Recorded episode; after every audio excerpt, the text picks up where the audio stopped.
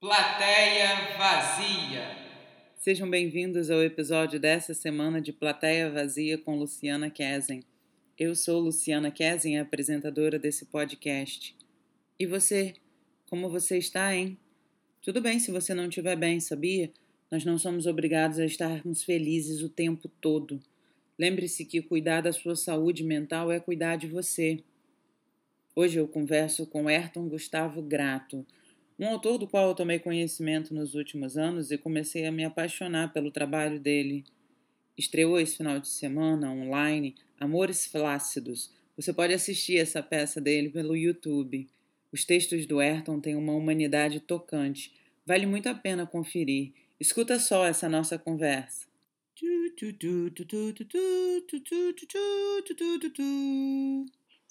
Tudo bem? Tudo! E aí, Muito como é que você tá? tá? Aqui, né? A gente fala tanto em box, mas assim é a primeira vez, né? É verdade! Eu já acompanho o seu trabalho há mó tempão. Acho o máximo as coisas que você escreve. Tipo assim, é muito divertido poder conectar ao mesmo tempo, né? A pessoa, a escrita, a voz. Adoro. É. Ah, que legal, também gosto dessa, dessa possibilidade de conexão. Fala comigo, Ayrton. Você. Eu, eu, é ótimo, porque eu não sei nada sobre você, eu sei só sobre o seu trabalho. Então, tipo assim, você é da onde? Eu nasci em Mato Grosso, é, sou mato grossense. Hoje eu tô até aqui em Mato Grosso. Olha. Vou passar, é, vim batizar meu afilhado e vou passar uma semana aqui. Hum. E eu morei no Rio durante 12 anos e agora eu tô morando em São Paulo. Olha que arraso. E você tem irmãos, irmãs? Tenho, tenho, tenho, tenho algumas irmãs e, e alguns irmãos. Alguns? É, eu tenho, eu tenho duas irmãs e um irmão, assim, resumindo. ah, sim, sim. E Mas você... na verdade não dá para resumir, não. Isso não é correto. Porque o que acontece é, é porque é tanta gente que eu dou, que eu dou esse pequeno resumão, assim, mas. Que nada, não que é um- resumir? A gente tem tempo, tá começando agora. Então, eu tenho. Eu tenho duas irmãs e um irmão por parte de mãe. Eu tenho mais quatro irmãos por parte de pai. E eu tenho mais duas irmãs que são minhas primas, que são como se fossem irmãs. E mais um irmão que é meu primo, que são irmãos de criação. Então, mas assim, o meu convívio se dá é, com as minhas irmãs, com meu irmão e com os meus irmãos de criação. Mais convívio do que com, com os irmãos paternos. E, e você é onde, né? Na- na- nessa escada toda, qual o seu número? Então, a escada que dá para ficar mais claro, eu acho que é essa escada aqui de casa mesmo, né? Materna. Que eu sou o segundo. Ah, tá. Então você, você, não é o mais velho, nem é o mais novo, você tá aí no meio. É. Tem gente antes e tem gente depois. Sim. Ah, faz diferença. É. Eu gosto de saber assim como é que a pessoa começou, como é que surgiu. É, tem gente que já perguntou se eu sou filho único, essas coisas assim, mas eu não sou não. E tô longe de ter qualquer comportamento desses assim, clichês de filho único. Pelo contrário, eu sou muito. Eu saí de casa e fui me virar desde muito. Enfim, desde sempre.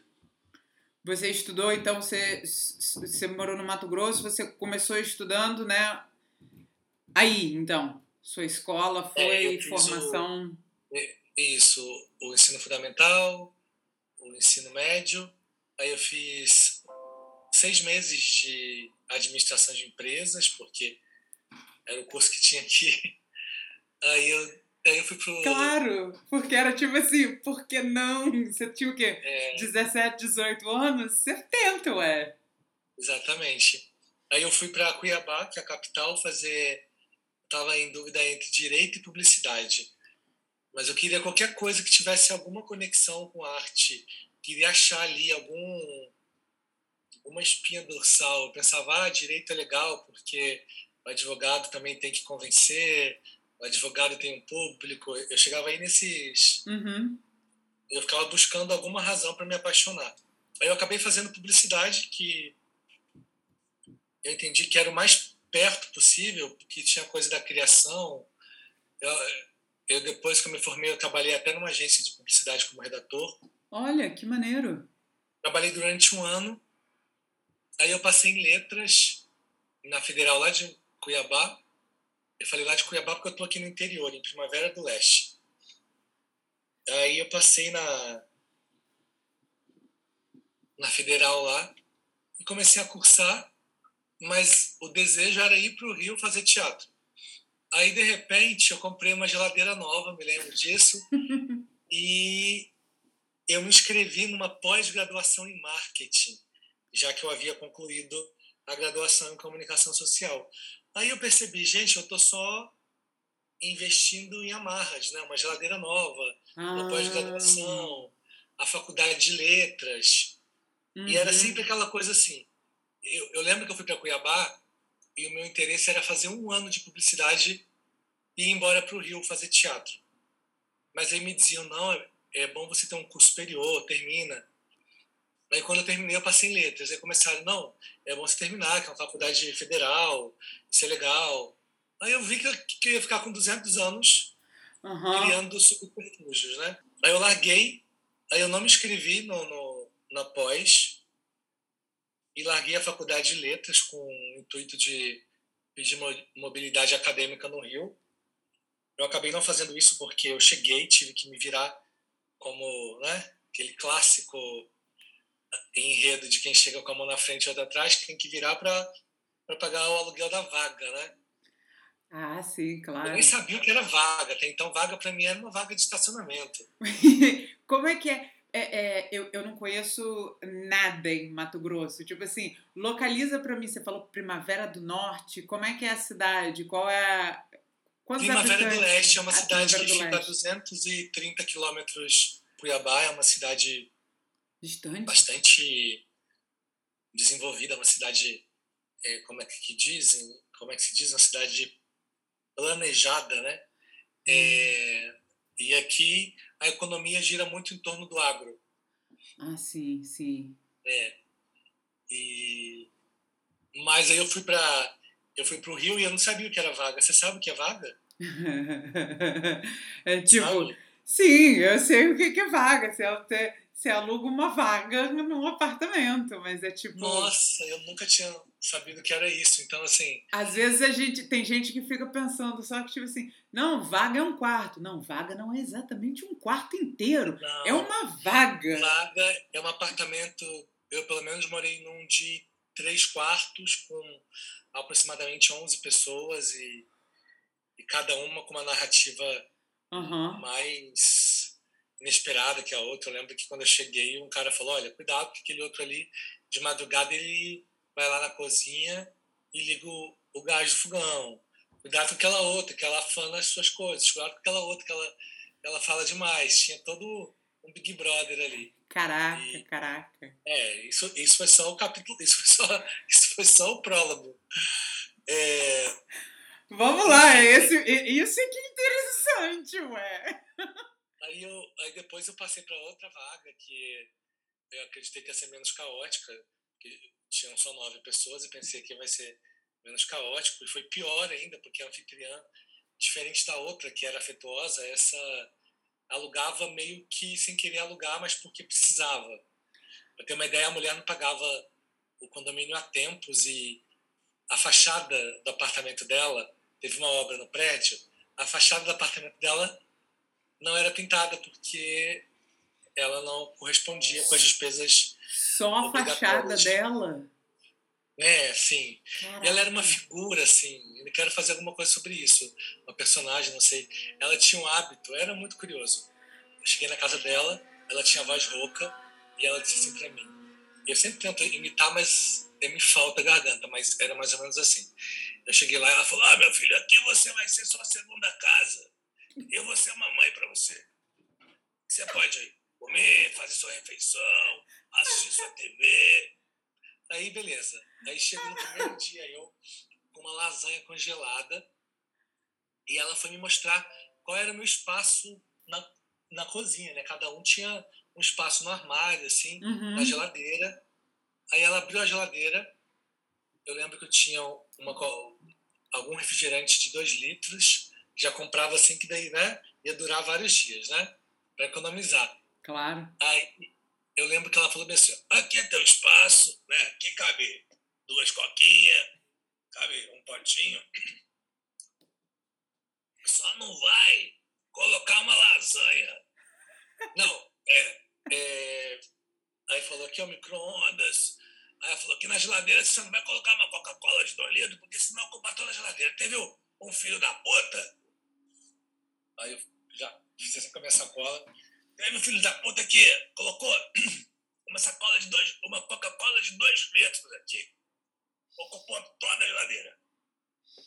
Eu já guardei a minha sacola pensei, vou trocar lá embaixo, né? Porque aqui não vai caber.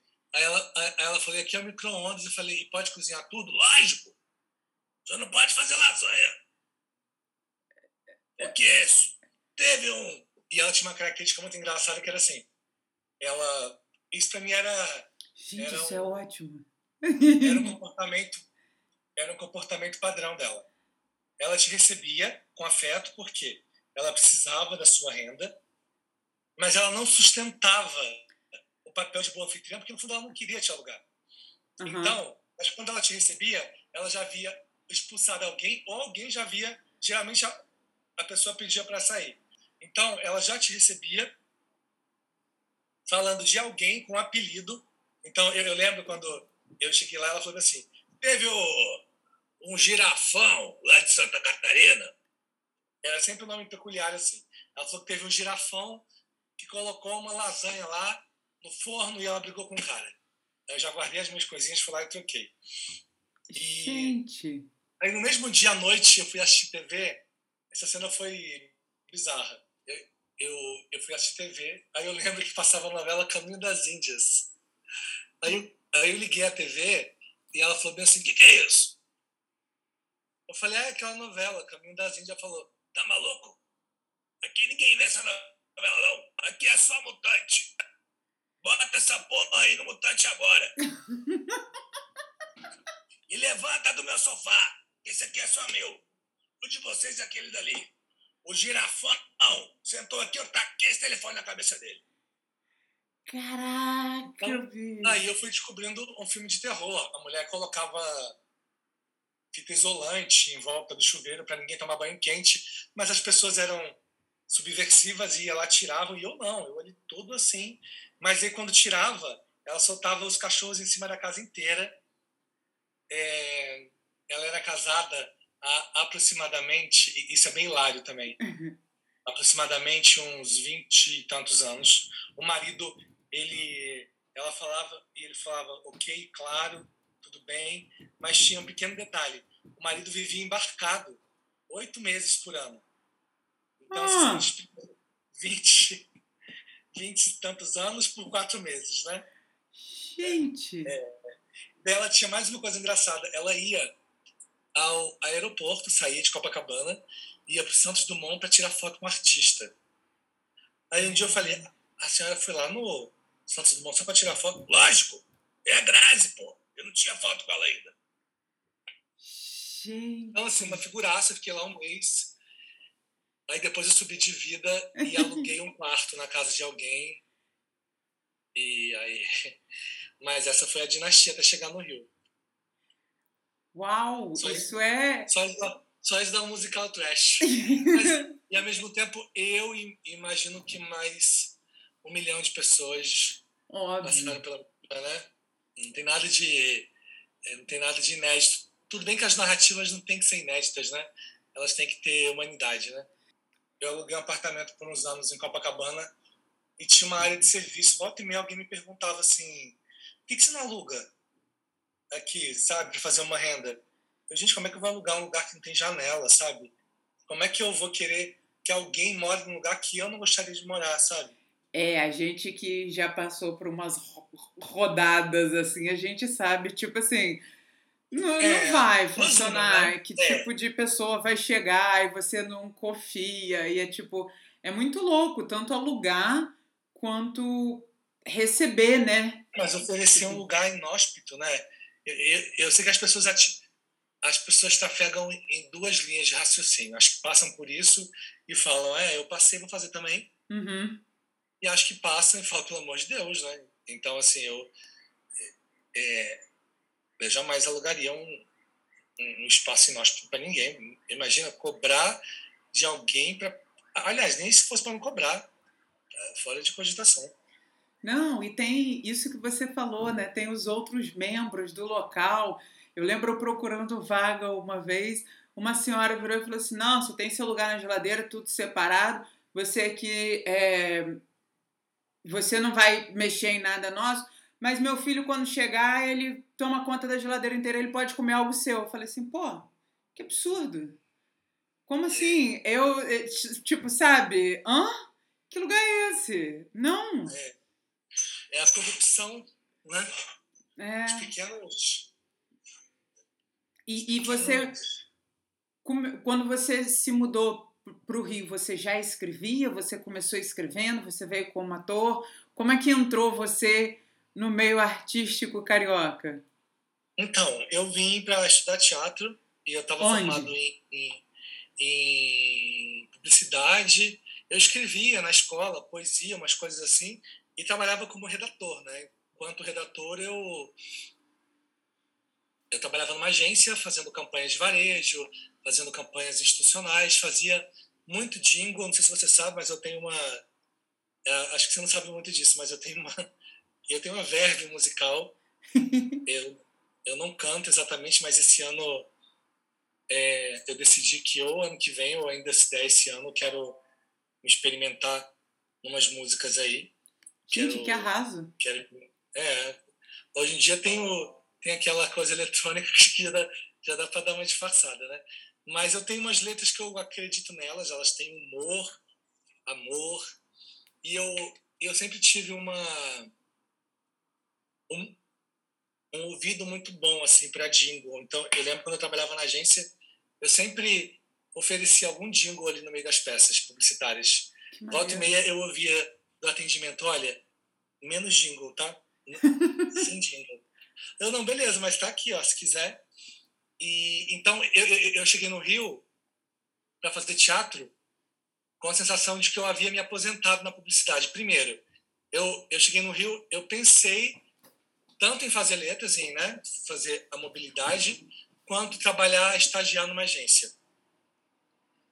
Mas as melhores agências de publicidade demandavam que você estagiasse um, dois anos sem ganhar nada. Pois. E eu tinha que pagar o aluguel, tinha que me virar, tinha que me alimentar. Então eu descartei isso, pensei, me aposentei como publicitário, né? Porque esse não era meu foco. Mas aí eu fui para eu fiz, acho que dois meses. Não, não. Fiz um semestre de universidade ali na Lagoa. Uhum. Aí eu, eu, eu me inscrevi na Martins Pena, passei. Era de graça. Falei, vou para lá. Aí eu passei a estudar lá.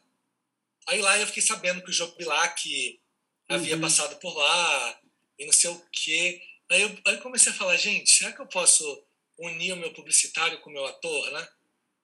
E eu pensei, como? Ué, ao invés de fazer campanhas publicitárias, eu vou contar a história. Isso era o, o quê? Isso para o Jobilac ter passado ali, isso já era 2008, 2009? Eu estava lá em 2009. O Jobilac deve ter passado por lá em Não, 2007. é. Passou antes, exato. É. Eu entrei em 2009 e 2010. Uhum.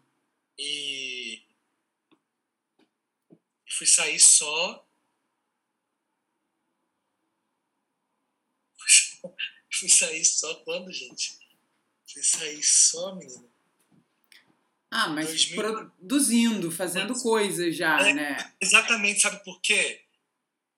Eu, eu até sinto um pouco de falta disso, assim. Você conhece a, a Martins Pena? É, eu não estudei lá, é, eu, eu cursei Unirio, mas eu tenho, tipo assim, aquele ciclo de amizades que as pessoas ou faziam as duas, ou estudava lá, você conhece Sim. depois e tal, é. então, tipo eu, o que acontece? Eu estava vivendo lá a Martins Pena, uhum. ao mesmo tempo eu trabalhava numa, numa operadora de celular para poder pagar as contas e eu fazia já uns cursos de roteiro por fora. Então, eu lembro que teve dois períodos que eu tranquei a Martins Pena porque eu estava envolvido num curso de roteiro e eu entendia que aquilo ali é, era a minha grade, sabe? Eu não uhum. ficava muito preocupado com aquela aquele lugar, ah, eu tenho que terminar junto com, né? Ah, aí nesse sentido eu até tive alguns ganhos, porque eu lembro que teve dois períodos que eu, que eu tentei levar quase até o final, aí, eu, aí não deu e eu tive que, que fazer outra coisa, então eu trancava. Então isso me permitiu passar por outros professores que eu não passaria uhum. se eu uhum. tivesse seguido a linear. E eu lembro que eu não vivia muito na escola fora da aula. Isso para mim é uma perda, mas é aquilo, cada um faz sua grade, né?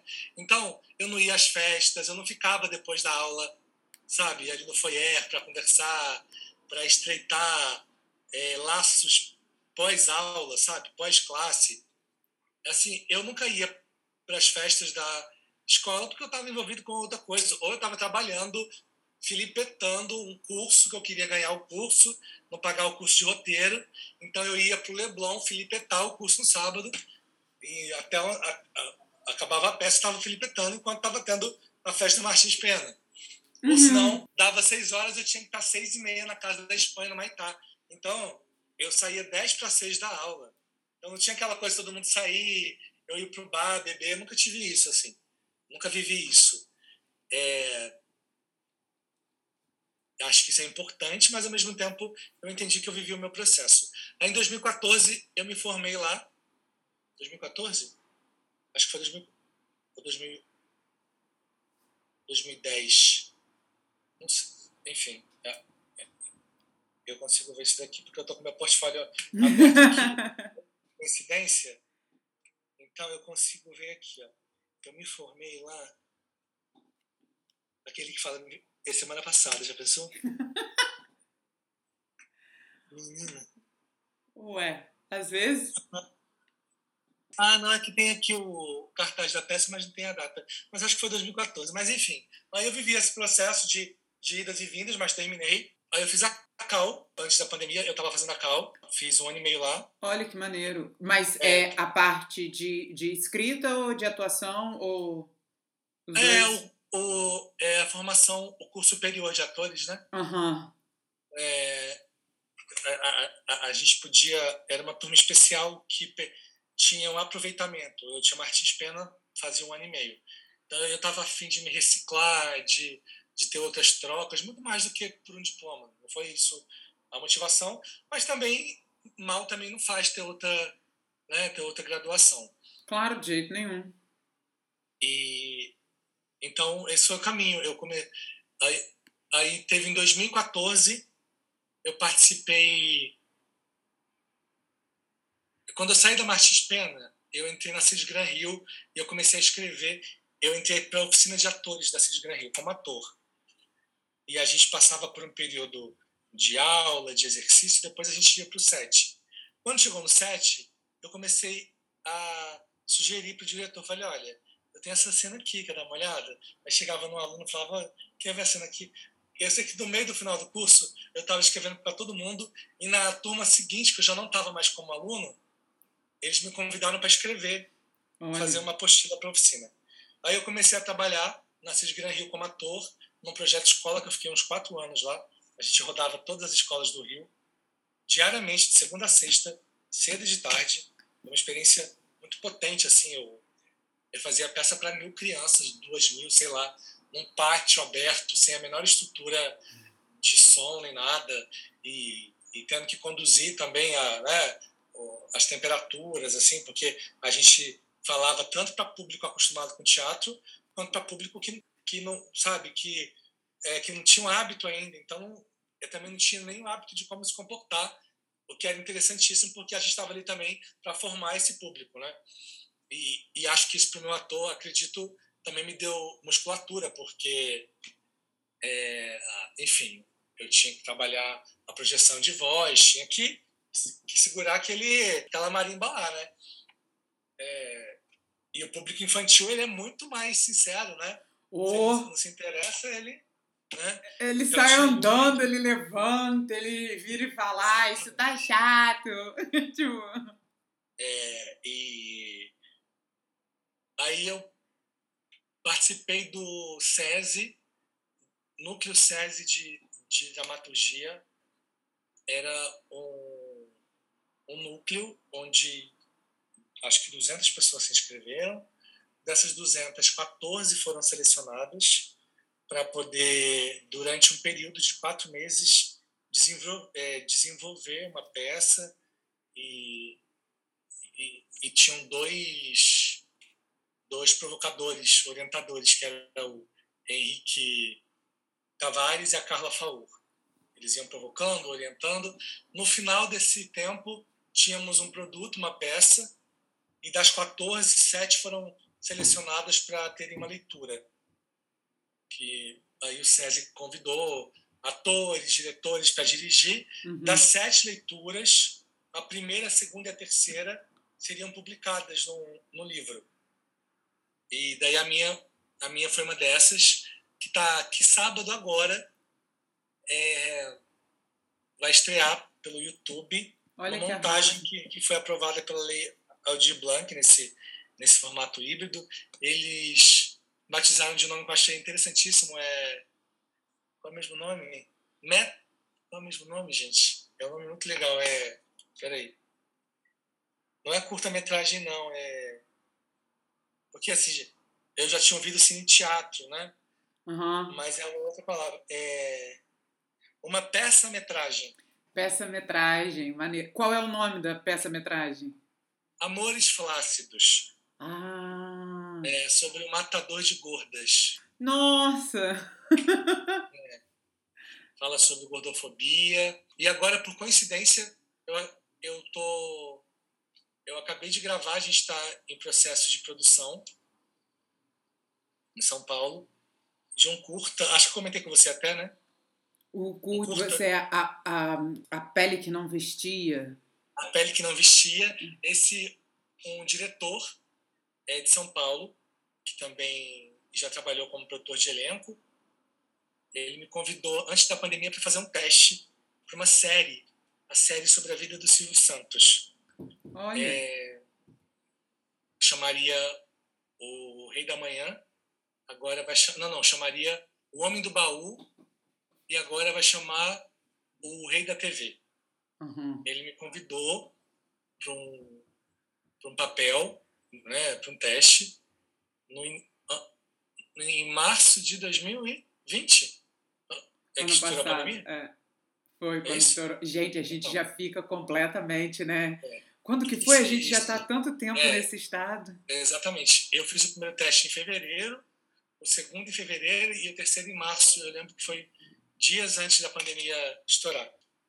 E daí eu passei nesse trabalho, esperei um ano e tanto para rodar. É, eu tive toda uma preparação, eu tive que, me, que mudar fisicamente para o papel. É, que maneiro! Sim, eu, daqui a pouco eu ainda não posso falar sobre ah, tá. eu já ia perguntar mais coisas, é, mas tudo bem, entendo. Eu tô, eu tô louco para falar, porque é um trabalho muito legal. Muito uhum. legal, assim acho que todo mundo, quando vê, vai falar: Uau, que maneiro, sabe? Quem assistir ou quem souber o que é, vai querer assistir. É, quem me conhece mais ainda. Porque é um trabalho, assim, a caracterização, tudo. Foi um trabalho muito lindo.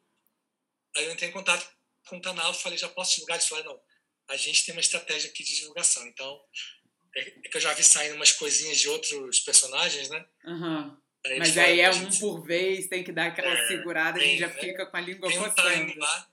Mas aí o Jonas pegou e me convidou para produzir junto com ele esse curta, que a gente está fazendo de maneira independente. E é um curta que fala sobre gordofobia também. Mas o texto é dele, a direção é dele. Eu tô lá como ator, com uma galera bem legal. A Denise, Del, é, a Denise Delvec faz minha mãe. O Mariano Matos, que fez o, o Silvio Santos, agora, uhum. no Homem do Baú, o Silvio Jovem, faz meu marido no filme, e o Nicolas Trevigiano, que é um puta ator também, tem vários trabalhos lindos no teatro e várias séries no currículo, ele faz um, um crush na história. e, e também tem o Marcos é, Biglia, que faz uma participação. E é muito bonito. A gente, a gente rodou é, em alguns lugares de, de São Paulo bem bonitos, assim. Tem uma fotografia linda do Heitor Cavalheiro, que é o mesmo diretor de fotografia que acompanhou a família Schurman. Ah, que maneiro. Naquela dinastia de, vele, né, de, de acho que é velejação, velejações? Não, acho que nessa palavra, como é que existe? Ai, Velejar. Velejeiro, velejação. junto com a família Schurman, não vou... Uhum. é, é, é um nome que que a gente que não veleja não vem tão fácil assim na língua. Pode ser. Hum. Então, assim, o curto é muito bonito, fala sobre um comediante que está meio de saco cheio com a carreira, e ao mesmo tempo ele se percebe um pouco dentro de uma relação abusiva.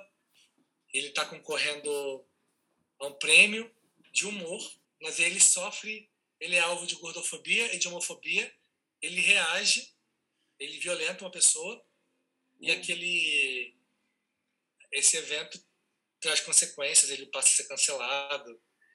E é bem interessante. O Jonas escreve muito bem e tem uma direção muito muito requintada, assim. Ele acho que vai ficar bem, bem bonito. E esse A Pele Que Não Vestia é um curta, né? É um curta, hum. é um curta LGBTQIA+.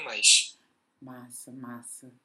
Esse, Mas foi assim que eu comecei a escrevê-lo. Eu falei, ah, eu vou juntar o meu ator com o meu publicitário Aí, quando teve essa oportunidade lá no SESI, que eu fui, né, eu fui um dos vencedores, posso dizer assim, aquilo me deu um, um gás. Acho que ali eu fui oficialmente, né, ali é meu start como dramaturgo. É, então esse Amores Flácidos é mais antigo, né? É, Amores Flácidos é de 2014. É. Eu tenho convidado algumas pessoas, né? a apoiarem o filme e, e ao mesmo tempo eu estou divulgando agora o teaser de Amores Flácidos. E quando digo que é sobre gordofobia, ah, é isso que está rolando? Não, não tem nada a ver. o tema tem em comum, né? Eu, esse tema, para mim, ele é muito caro porque eu, eu sou gordo e eu tenho até uma peça inédita chamada Efeito Sanfona, que é não, um outro processo que eu sempre vivo. E eu tenho um outro texto também que ia ser montado antes da pandemia em São Paulo. eu não sei como é que vai ficar ainda.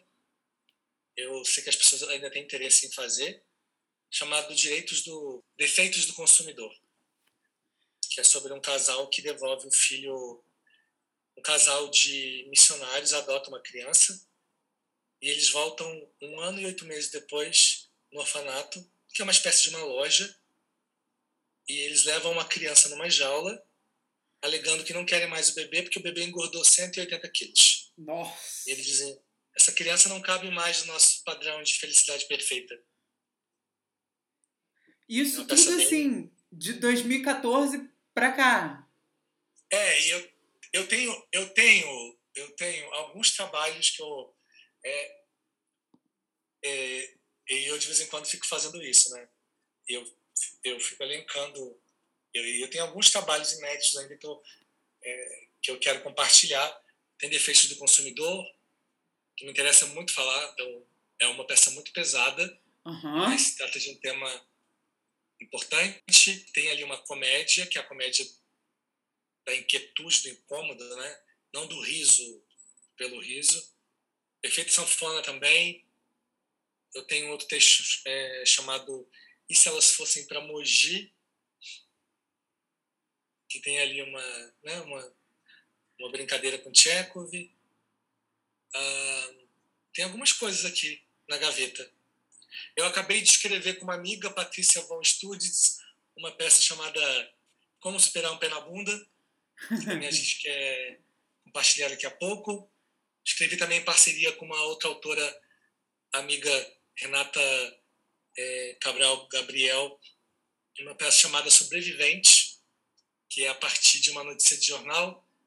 Não sei se você lembra, uma vez no Teatro Ipanema, acho, se eu não me engano, o Giuseppe Odistânio, ele cancelou uma sessão porque não tinha público. Hum. E quando ele estava indo embora, uma espectadora chegou no teatro e meio que esbarrou com ele na rua. Falou, é, tô indo ver sua peça. Uma coisa... Isso saiu no jornal e tudo. E Sobreviventes é sobre isso, é sobre um espectador que está indo assistir a primeira peça da vida dele, mas a peça foi cancelada porque não teve público. Oh. E ele exige que a peça seja apresentada. Ah, seus temas são ótimos. Isso são as que ainda não saíram, né? É, você é, falou que, que você fazia muito jingle, que tem um bom ouvido para isso na hora de publicidade e tal. E o primeiro texto seu que eu, que eu vi, viu, até na leitura, foi Eu Só Queria Que Você Não Olhasse para o Lado, que é poesia pura. É. Nossa, esse texto é tipo assim e ele, ele, ele vai se consumindo numa coisa louca, ciumenta. Eu, eu me dava tanta referência a Edith Piaf dentro da minha cabeça, eu não sei nem porquê, mas eu adorei, tipo assim, e, e, e uhum. eu, eu vi na. Eu vi a apresentação da leitura lá na, no gabinete de leitura, Guilherme Araújo, né? E uhum. depois e, estreou a, a Rosa Abdala, que fez, dirigida pelo Good Stress, e foi tipo assim. E essa saiu da onde? Porque você falou um monte que, tipo assim, que não surgiu. Agora eu quero saber das que eu vi. Então vamos lá. Menina, essa saiu. Essa é, essa é uma, é uma coxa de retalhos, né? Tem muita gente que fala, ah, suas peças são é, é biográficas. Não. É, tá em Moléstia, que é um exemplo. Aham, uhum, essa eu também assisti. Poderia é, ter sido. É, eu, que é ah, que forte. Nossa. É, eu, sim. E não e, tem nada a ver com eu só queria que você não olhasse pro lado. E eu fiquei assim. Exatamente, mas poderia ser uma narrativa minha também, né? A gente tem. Né, quantas pessoas aí são abusadas, né? Óbvio. E, mas não é o caso. Uh, mas eu só queria. Ele parte de uma experiência pessoal de um contato que eu tive com esse sentimento que, que foi realmente muito. É, até me falta a palavra. Acho que foi muito claustrofóbico, né? É um sentimento de. É um sentimento muito estranho de lidar, né? Você. Você ter ciúmes de, do outro. Né? É quase um sentimento de posse como é que você pode ter ciúme de algo que não é seu, né? É, é estranho para você. Agora, se você fala com uma pessoa ciumenta, é tipo assim, óbvio, como você pode não ter ciúme? Você não se importa? É tipo, é muito louco isso. É, e hoje eu também eu tenho um olhar mais. mais é, com mais empatia também. Não, não justificando.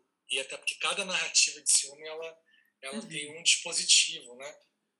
É, mas no meu caso, hoje eu olho com uma, um olhar mais mais distanciado mesmo, porque não é um sentimento que eu, que eu alimento e, e, e não é um sentimento que eu alimentei é, em muitas relações, mas eu experimentei isso em uma relação e eu tentei transformar isso em algo que fosse que pudesse gerar identificação. Uhum. E quando eu fui fazer isso, eu comecei a ouvir pessoas à minha volta. eu tenho um hábito de é um hábito que não que não é exatamente um hábito porque não é sempre, mas é um hábito que é de vez em quando. Dependendo do tema, eu vou e jogo na rede, pesquiso, falo, né, é, você tem alguma história sobre isso? Me conta. É, você conhece alguém que já passou por isso? Você já foi ciumento ou já foi alvo de ciúme? Então, eu fiz esse trabalho de pesquisa também. Mas o ponto de partida foi uma experiência pessoal que me tirou um pouco que me tirou um pouco a segurança, é, que me trouxe dúvidas e, e que hoje eu olho com, com, com distanciamento e, e, eu vejo que é uma combinação, assim, que no meu caso foi uma combinação. Eu tive dispositivos que, né, que ativaram esse lugar, ou seja, eu eu tive um relacionamento onde eu recebi alguns dispositivos que que me trouxeram dúvida.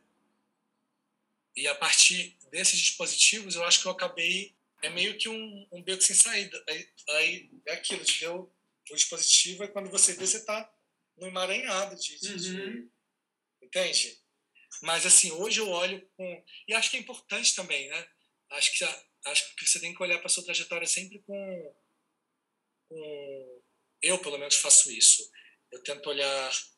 ter um olhar crítico né? porque não é sobre justificar, não é sobre a gente mesmo passar o pano na nossa cabeça, mas eu também olho com uma empatia de entender o que que me ativou um determinado sentimento. Eu sei que não é uma regra, mas comigo foi isso. Eu estava em uma relação onde é, eu recebi alguns estímulos que não potencializavam a minha segurança e a minha confiança. Aí, a partir daquilo, eu, eu mergulhei. Uhum. E daí eu falei, eita, isso não é legal. E daí eu tive um pouco dessa experiência de ter um telefone como algoz, sabe? Óbvio que ali na peça é tudo elevado à máxima potência, né? Uhum. A personagem tem ciúme do cachorro, tem ciúme da sogra, do sogro, vai para um lugar é, realmente com uma lente de aumento. Porque eu acredito muito que, que a lente de aumento ajuda a gente a a encontrar uma identificação é. que a lente de aumento, ao mesmo tempo que te aproxima, te afasta. É. Né? é como não é tão realista, você é quase como se você se sentisse mais à vontade para dizer caramba, eu passo por isso. Não é exatamente assim. Comigo. É, exato. Eu, é? eu, eu tem momentos que chega a ser completamente risível, absurdista, e tem outros que dizem assim: nossa, olha só, eu tô reconhecendo ali Fulano, Cicrano, Beltrano, sabe? É muito louco. É, eu, principalmente, nunca fui do, do estilo de aceitar nos meus relacionamentos amorosos esse tipo de, de, de, de ciúme e tal, mas eu me vi sendo vítima de ciúme em vários relacionamentos de amizade e aceitando coisas absurdas e vi reconhecendo pedaços na peça e fiquei assim Caraca. Também tem isso, né? Esse é um outro lugar. Eu acho que o. Eu acho que o, o ciúme, especialmente numa relação, me trouxe uma, um sentimento de, de, de, de uma consciência que se expandiu também é, para as amizades. Eu acho que eu nunca fui, por exemplo, eu, eu olho para o meu histórico, eu nunca antes desse evento, desse livro, aliás, antes do livro, isso, porque né, o livro surgiu a partir de. Mas eu tive uma única experiência amorosa que eu vivenciei isso. Uhum. Mas enquanto amigo, eu sempre fui um pouco ciumento. Não num lugar, não num lugar exagerado, não. Mas tinha ali uma coisa, sabe? E, e depois dessa experiência, eu acho que eu ativei um lugar assim de freedom em tudo, sabe? Uhum. Tinha de tudo, de tudo, de tudo. E hoje eu até olho assim. Eu tenho amigos, por exemplo, que eles têm uma certa hierarquia do tipo. É mais ou menos assim. Se você é, é amiga de um deles e a gente se encontra num, num bar, por exemplo, e a gente descobre mil afinidades, tem dois amigos que são assim. É, que se for pra gente fazer alguma coisa depois, eu e você, e expandir uma amizade, eu tenho que ter meio que o aval deles, entendeu? Nossa, porque a amizade foi por um, então tem que. É, né, é, deles. é então muito então louco pra, tipo, isso. É, não dá pra tipo, a gente postar uma foto meia-noite, só eu e você tomando vinho lá em casa, celebrando uma nova amizade, é do tipo, oi. Então, eu nunca tive exatamente isso, mas eu tinha um lugar de, sabe, de o meu núcleo, uma coisa assim, que hoje eu tenho muito uma coisa freedom real, assim, sabe? Então, a experiência do ciúme também ela aportou como ensinamento no, no, nas amizades também. É, e esse, é, é muito foi a única vez mesmo. Eu, eu lembro que quando eu vi isso, eu pensava, que curioso, as minhas outras relações, a impressão que eu tinha é que as pessoas não tinham telefone, não tinham celular. Eu não via, eu não tenho registro mental de vê-las segurando um telefone. E de repente eu vivi uma relação que o telefone virou uma pessoa. Sabe? Hoje eu olho assim, eu olho o quanto que isso é abusivo também, né? Eu, Completamente. por exemplo, eu já peguei telefone e já mexi, entendeu? E hoje eu olho e, e vejo o quanto que isso é abusivo. Mas hoje eu também olho o quanto que pode ser abusivo a maneira que você conduz um diálogo amoroso, entendeu? Sim. Eu já eu já tive uma experiência, por exemplo, que eu cheguei num bar com quem eu namorava e a pessoa tava com a boca suja de batom. Ó, ó, ó. Aí eu, aí eu falei, ué, o que, que é isso? Ah, ah, não, foi naquela hora que a gente saiu daquele evento, é, eu vi uma pessoa tal e, e me deu um, um selinho aqui, mas ai, é uma pessoa que é muito af- afetuosa, não sei o quê. E a boca da pessoa toda suja de batom. Eu falei, nossa, que, que, Que selinho, que né? afeto, né? E daí a pessoa virou pra mim e falou assim, ah, é sério que você vai se incomodar com isso? Você vai ser careta a esse ponto? Eu não, é, nada a ver. Então, assim, quando eu, eu lembro disso, por exemplo, isso eu acho extremamente abusivo, porque não era algo que eu concordava, mas que eu tive que concordar para evitar um incêndio.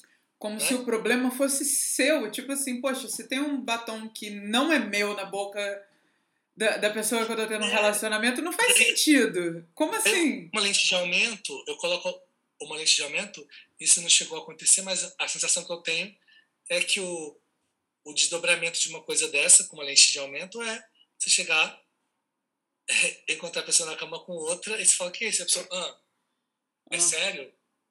Entende? E daí, Então tem né? esse outro viés também, que, que também é de extremo abuso. Então, hoje, eu tenho toda a consciência assim, nossa, hoje eu mantenho distância de qualquer telefone. Não é só... Sabe qualquer telefone? Porque eu, de- eu de fato, eu, eu desenvolvi uma, uma repulsa, assim. Sei lá, tipo, se eu tiver com o telefone da minha mãe e chegar uma mensagem, às vezes tem uma curiosidade humana, entende? Aham. né? Ou às vezes não é curiosidade, mas você está você tá vendo. Mas eu tenho, eu tenho um movimento que é de eu mesmo não olhar. Sabe? Porque eu também Nossa. entendo o quanto que, que invadir um espaço que não é seu, ele é pertinente de várias interpretações.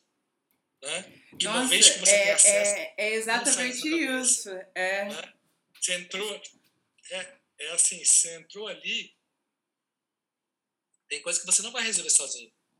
Hoje eu entendo que eu tive um comportamento abusivo, mas eu entendo também que eu recebi abuso como como estímulo, sabe? E esse foi um exemplo que eu te falei. Então eu acho que o livro foi uma maneira de, de, de, de ressignificar. Uhum. E, tanto que eu falo, né? é, Eu não falaria sobre isso há alguns anos, eu, eu- entendeu? Eu digo, ah, é, mas eu também tenho pensado muito sobre isso, sobre a gente, sabe, assumir as nossas vulnerabilidades, né? E É, né, a gente. é né, a uma gente- outra a maneira gente mesmo de. já vem com uma autocobrança, tipo, não, eu, eu, hoje, gente, como assim? Eu escrevo, né? Então, deixa eu primeiro aqui imprimir uma ideia super. Né? Não, foi tudo observação, nunca tive ciúme, né? É uma escolha ter esse discurso. Eu acho que eu prefiro abraçar a vulnerabilidade e eu acho mais eu acho mais potente, acho mais mais humano, que é o que eu desejo para as coisas que eu escrevo, humanidade.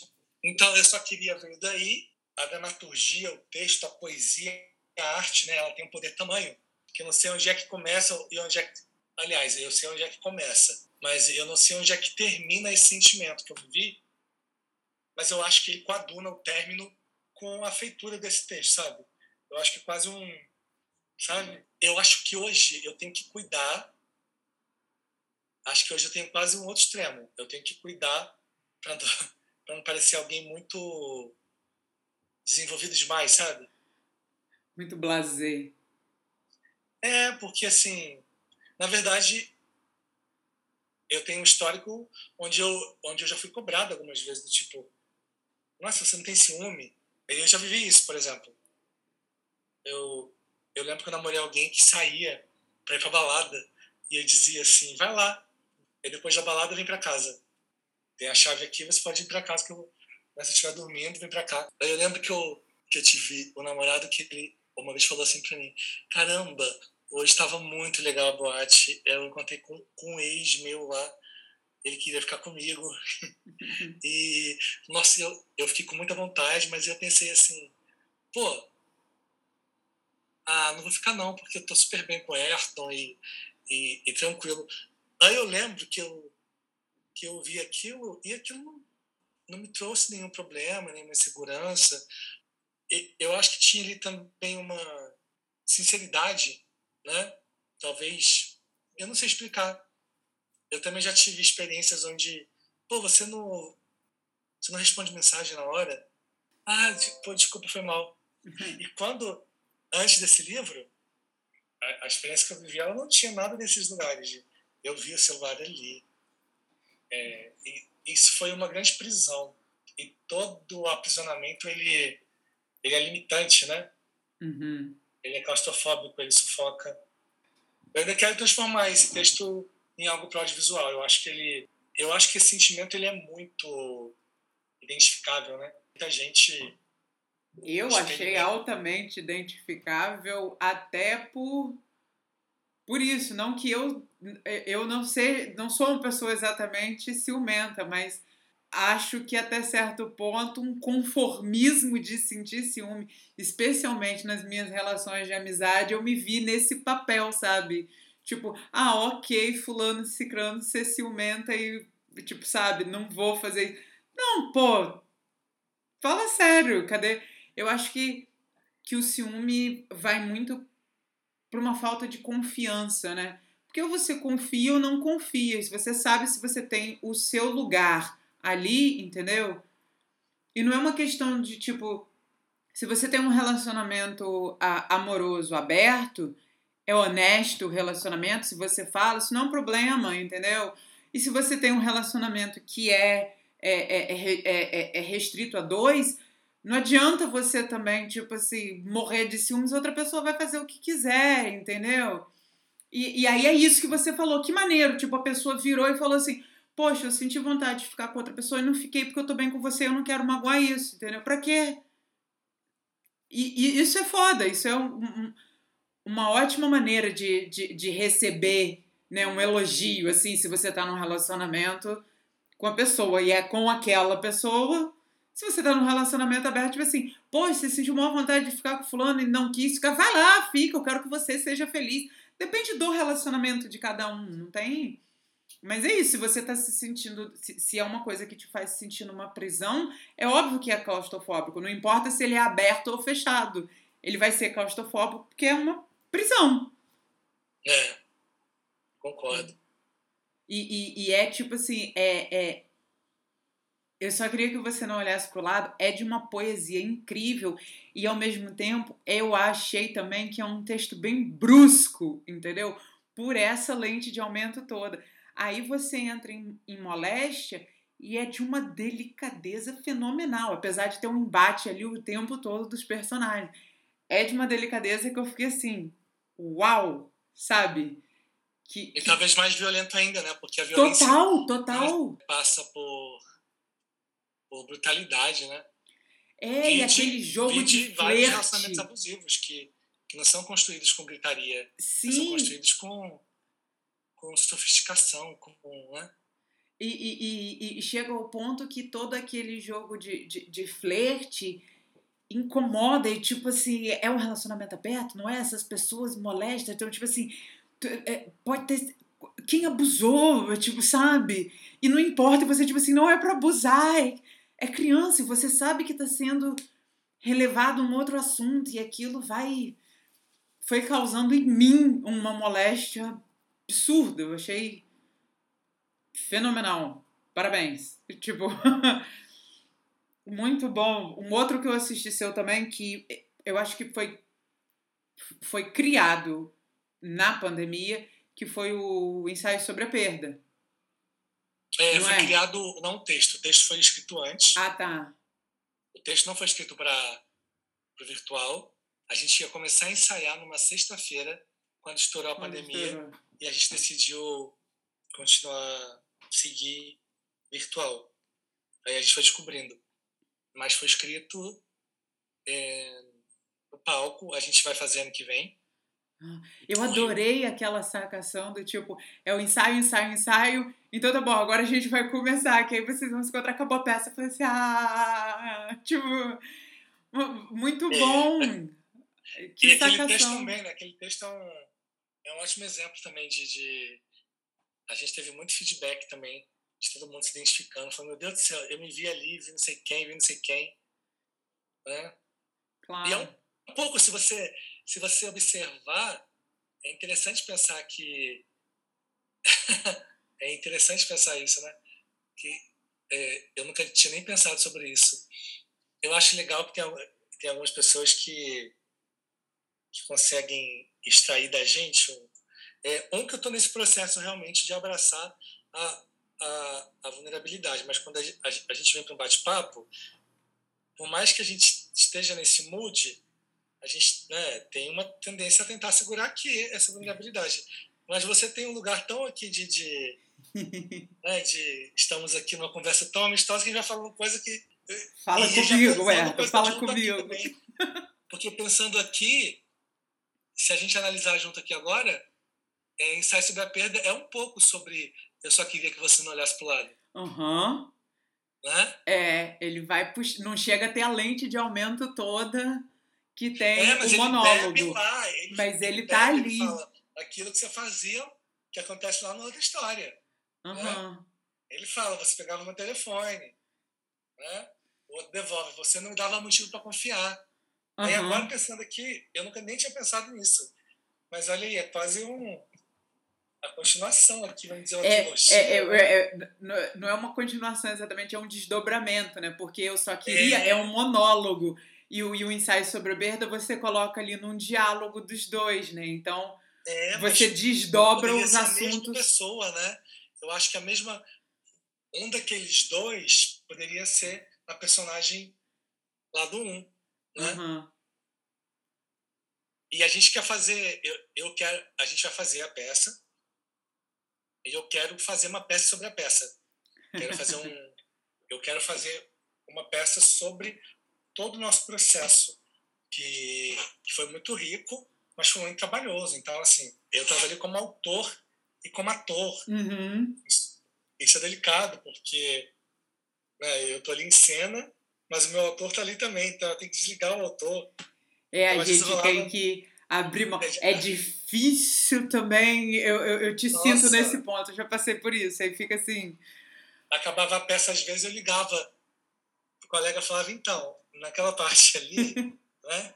E daí, assim, ao mesmo tempo tinha que ter a minha malemolência e a do colega também em ter essa escuta e não... E eu quero falar sobre isso, mas o, o desejo é a gente fazer um filme e ao invés de ser uma peça, ser um filme. Eu digo essa outra narrativa. A gente vai fazer a peça no Rio. Mas, além disso, a gente quer ter um outro desdobramento de produto audiovisual. Mas a minha ideia é no produto audiovisual é, foi surgindo esse esse papo nos nossos encontros é um desejo de dois atores que estão fazendo um filme e tudo que vem com isso, entendeu? Eles numa casa fazendo um filme independente, é, uhum. eles não estão mais juntos, mas todo esse todas essas janelas aí que se abrem a partir desse, desse encontro. Eu, eu gosto muito de pensar nas narrativas uma coisa que me interessa muito. Eu não sei se você é, tem um pensamento sobre isso. Me interessa muito pensar que as narrativas nada mais são do que as mesmas pessoas em outras circunstâncias. Eu gosto de pensar que em Moléstia, por exemplo, se o Cadu não tivesse encontrado os amigos naquela situação, a relação deles poderia hoje ser outra. Uhum. Eu gosto de imaginar, por exemplo, eu, eu vou te dar um exemplo mais claro. Duas pessoas se encontram numa festa. A e B se encontram numa festa. A gente pode imaginar mil possibilidades desse encontro, né? Uma amizade, uma paixão, uma antipatia, Agora imagina essas mesmas duas pessoas se encontram numa fila de vacinação onde só tem uma última dose. Olha, Você consegue imaginar uma amizade, um flerte? Acho pouco provável. Talvez subvertendo a lógica, mas o primeiro sentimento que me vem é de uma. A, a gente vai ter rixa ali, de alguma forma. Então, eu, eu gosto muito de, de, de pensar que, de alguma forma, desde o primeiro personagem que eu escrevi, que é esse Haroldo, dessa peça que vai estrear agora, que o Haroldo está em circunstância, sabe? Assim como a gente, né? Eu gosto muito de pensar o que, que determina. Tem um esse texto Defeitos do Consumidor, tem um instante da peça que que os dois personagens se beijam do nada, os dois homens se beijam, ele está ali com a mulher dele, o outro é solitário, eles se beijam, tem um pequeno rompante assim, e dizem tudo poderia ter sido diferente. É, tudo poderia. E acho que é um pouco sobre isso.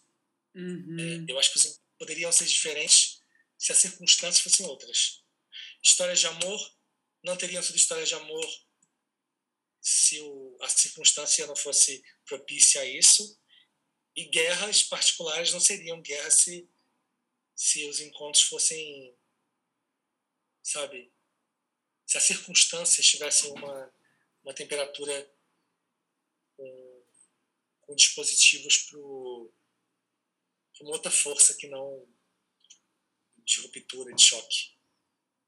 Isso é ótimo, é por isso que você é o, é o homem de mil projetos. A gente é, é tanto projeto que, que, que, ainda vai surgir que você vai que você consegue eternamente desdobrando e colocando o personagem ou os personagens em situações diferentes e a gente reage diferente. Essa conversa nossa teria sido outra se fosse há 10 anos atrás, há 20 anos atrás, há 5 anos atrás, há um mês atrás. Talvez há um dia atrás. É, né? a gente estaria falando sobre outras coisas. Um dia. É, um dia, porque é sobre isso. E, e também é sobre a circunstância novamente. Eu não sei como é que seria esse encontro hoje se fosse com outra pessoa. Talvez eu não tivesse acessando. Né, tem coisa que eu falei aqui que eu nunca comentei com ninguém. Uhum. E, e tem um lugar que eu ainda vivo que é o seguinte: é interessantíssimo. Que é tipo quando você coloca aquela roupa mais ousada, fala, eu vou naquela festa com essa roupa assim. Mas esse chegar e fala, meu será que eu fiz a coisa certa, gente? Uhum. Então eu ainda vivo ainda uma coisa tipo, coloquei a vulnerabilidade para jogo. Isso aí. Chego na câmera e falo, gente, falei demais, e agora? Mas isso é ótimo, né? Porque, porque é sobre isso, a gente quer ter um controle de tanta coisa e, e a gente quer ter um controle de, de não admitir as experiências que a gente viveu para passar uma ideia de mais assertiva, de mais força, de mais, de mais cautela, né? de mais credibilidade. E eu, cada vez mais, eu, eu acredito que há mais credibilidade onde tem humanidade, sabe? Onde você eu acredito realmente que, que a minha escrita, a cada vez que eu vivo uma experiência, uma experiência, eu não estou falando só de dor não, mas uma experiência, mas aquelas experiências vêm com dor também, não vem só com, né? Mas cada vez que eu vivo uma experiência, eu acho que a minha escrita ganha mais força, porque é sobre isso, a gente vai perdendo, a gente vai ganhando mais coragem de colocar o dedo na ferida, eu, eu particularmente acredito muito nessa escrita que tem uma amiga que disse uma vez que ela vê as minhas peças sorrindo com uma lágrima caindo ou chorando com uma plantinha de sorriso. É, eu também já ouvi que tem gente que, que, vai, que vai levando facada e beijo ao mesmo tempo. E acho que é um pouco isso também. Esse, esse é o meu viés, né? De, de olhar assim. Hoje acontece uma coisa legal que que tem trabalhos assim que, que, tem pessoas que já viram todos e falam não eu tenho que ver tipo minha coleção sabe? Isso é muito legal. Tem um casal queridos que viraram meus amigos assim eles vão em todos os trabalhos e começaram a ir também nos trabalhos como ator. Olha mas só. assim eles viram todos os meus projetos enquanto autor. Espetáculo. e eu acho que a pessoa vai encontrando ali uma identificação ou até mesmo lugar de tipo, eita, será que vai puxar meu tapete agora? Não vai? Né? Isso é ótimo, porque rolou uma identificação com o, o, o autor, você o autor, não só com a história. Vai além de cada história, né? Ou, eu... ou com a experiência, né? Eu acho que às vezes a pessoa quer isso, quer, quer ser contrariada, uhum, quer, ser, ser surpreendida. surpreendida. eu gosto muito dessa. Eu gosto muito da ideia de contrariar o espectador. É, é, me interessa muito, e não contrariar por contrariar, mas me interessa contrariar porque eu acho que, a partir do incômodo ele pode refletir mais, sabe? Me interessa menos o final feliz. Eu tenho uma peça, a gente ainda tem tempo, tá falando que nem o Homem da Cobra.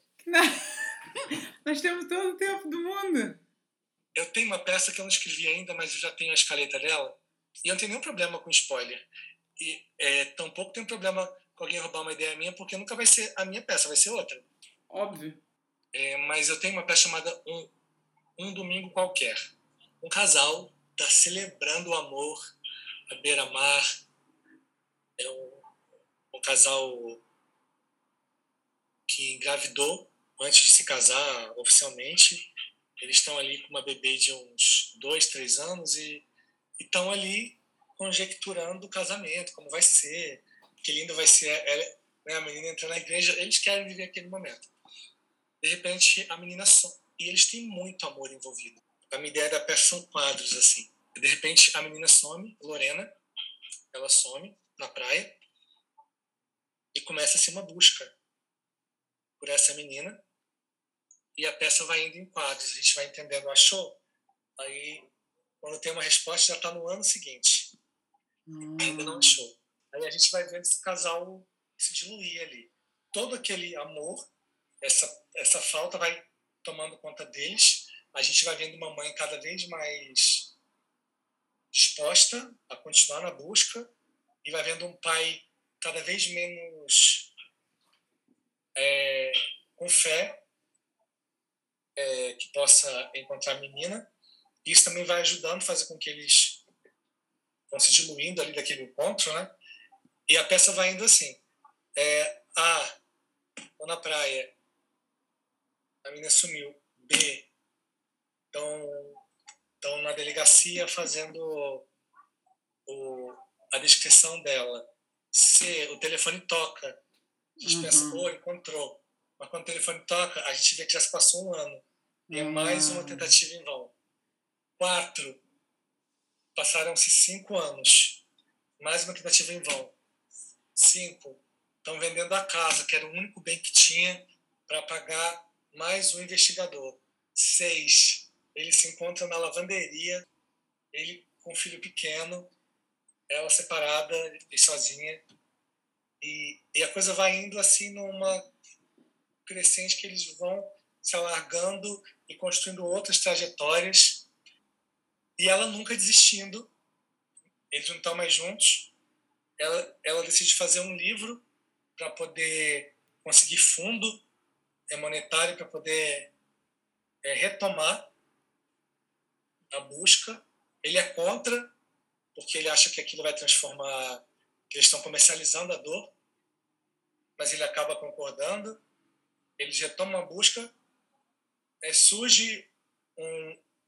Passa-se mais um tempo, mais alguns anos, surge uma possibilidade, ela pede para ele ter fé que dessa vez vai ser, porque é, em algumas vezes na vida já tiveram algumas, como é que se chama? É, quando vai e não é, sabe? Tipo, tem um nome isso, como é que chama isso, gente? Ai. É, não é ato falho, é. Uma, uma, uma, não chega a ser uma, uma aproximação de pista, mas é. É tipo, é tipo uma pista falsa, né? Vamos dizer uhum. assim. Né? Né? Mas é mais do que pista falsa, porque encontra-se alguém, fala show, chega lá, não é. Aí eles já estão assim, calejados, já estão bem mais velhos, já não tem mais aquela aquele vigor de antes. Ela fala, ó, surgiu mais uma pessoa. Quero muito que você vá comigo. Né? Porque eu tenho esperança. Tá batendo muita coisa. Ele fala, não, é, dessa vez eu não vou, porque eu não vou mais sofrer. Se você quer sofrer, você vai sofrer sozinha. Mais uma decepção, eles rompem definitivo, ela vai e não é. e passa-se mais, sei lá, 15 anos. Eles estão velhinhos, o telefone dele toca,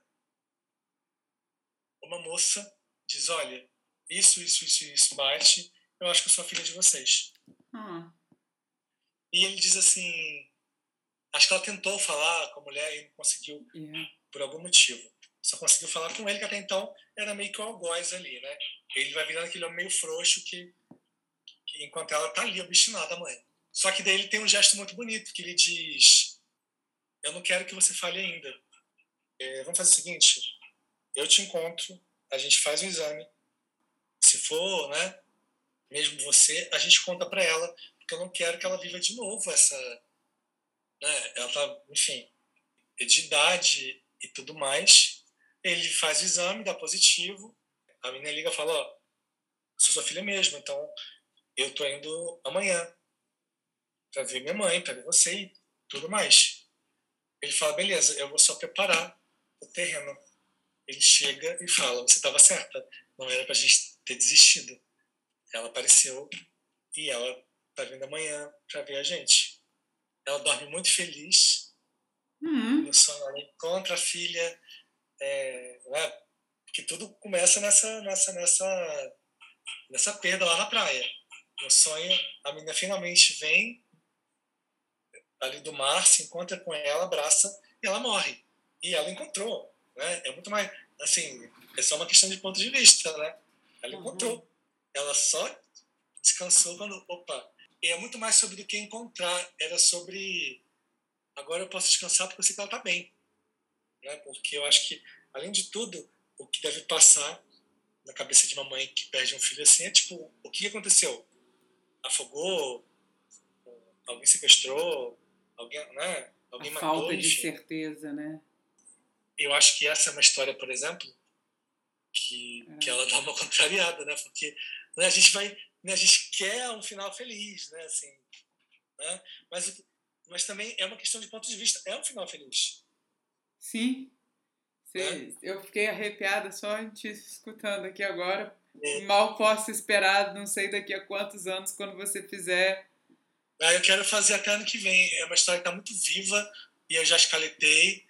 Eu acho que ela tem uma pegada também meio, meio cinema, mas eu quero.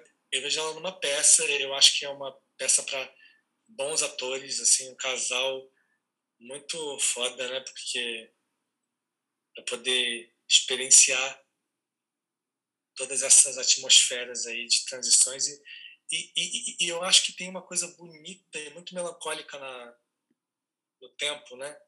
Porque Uhum. o tempo ele é o maior aliado e ao mesmo tempo é o maior algoz, assim, né? O tempo ele vai fortalecendo, o tempo vai trazendo realizações de metas e de sonhos, mas o tempo também vai fazendo a gente abrir mão de coisas, a gente vai perdendo alguma inocência, né? Que é tão bem-vinda também, né? Para a gente é, vai ficando menos iludido. Por um lado é maravilhoso, mas por outro lado é tão bom se iludir de vez em quando, né? É, é verdade. É sim. É não só se iludir, mas o perder a esperança, ou não perder a esperança, ou encarar a, a, a realidade, seja ela qual for, criar forças, abrir mão de forças, de convicções que a gente acha que a gente tem, né? E a gente abre mão de convicções e, e, e muda. Pô, bonito, gostei. vou esperar, vou esperar com Um certeza. domingo qualquer. Um, um domingo qualquer, excelente. Você, tá, tá, eu te dei um spoiler, mas acho que tem uma coisa. Sabe o que eu acho do spoiler? Eu tenho uma questão particular com spoiler. Eu acho que eu sou meio louco, porque assim, quando alguém me conta um spoiler, Eu não ligo. aquilo, não, aquilo me dá uma coisa, porque eu não acredito que aquilo vai ser assim mesmo, entendeu? É o, é o paradoxo do spoiler, porque aí você fica sabendo o que é e você fica na esperança de saber se vai cumprir suas expectativas ou não. Não, ou se fica... vai ser aquilo mesmo. É, E, e assim, se eu sei que a pessoa vai morrer, eu falo, ai, é agora? como sabe, que vai consigo- morrer? quando é, que vai morrer. E você ainda tem outras coisas. outra tensão que me interessa muito. Eu sou tão assim que eu assisto reprise, um filme que eu já vi, Total. e eu às vezes tenho uma viagem que eu torço, eu torço para que vai ser diferente no final. Total. É a partir do momento que você faz um acordo, uma mágica se dá ali, você entra ali naquele universo e você. Né? Uhum. Não é à toa que tem um catálogo imenso de novelas no, né, no streaming fazendo mais sucesso do que novelas inéditas, quase. Porque, Total. Porque tem histórias também que se conectam com, com os nossos afetos, né? Tem vários. Gente, clássicos são clássicos porque a gente assiste, reassiste e lê e relê. E músicas a gente sabe a, a, a emoção que vai desencadear, ou às vezes que não, que te surpreende. É, por que não? Sim. Acho o máximo. Eu, eu adoro spoiler. Então, eu te dei um spoiler grande, mas você vai. Agora, a sua curiosidade vai ver se, se a peça vai corresponder, né? Pô, você me deixou, tipo assim, na palma da sua mão. Tô junto nessa. Seja que quando maravilha. for. Excelente bater esse papo com você, Ayrton. Um prazer. Também adorei. Muito obrigado pelo convite, tá? Que isso, obrigado por ter me dado agora no final esse spoiler maravilhoso para eu poder esperar. E tanto projeto surgindo que eu já tô tipo assim, tava quase anotando aqui, aí eu falei assim, não precisa anotar, tá gravado, caramba, não precisa. É. e eu quero te convidar é, tanto para Amores Flácidos no sábado, uhum. mas vai ter outras sessões, depois é só você olhar lá no meu feed. E agora em outubro a gente estreia no Lar Alvim, presencial, Sujeito a Reboque, que é um texto meu, não sei se você já viu, já teve uma montagem no Rio. Não. não Mas agora vai ganhar uma outra montagem, assinada pelo Emílio Ociolo Neto. Olha que Estreia agora em outubro. Tomara que você possa assistir. Olha, boa noite. Muito obrigado, Lu. Boa noite, um beijo. Muito boa sorte, merda nos projetos aí. Amém. Pra nós. Tchau. Tchau.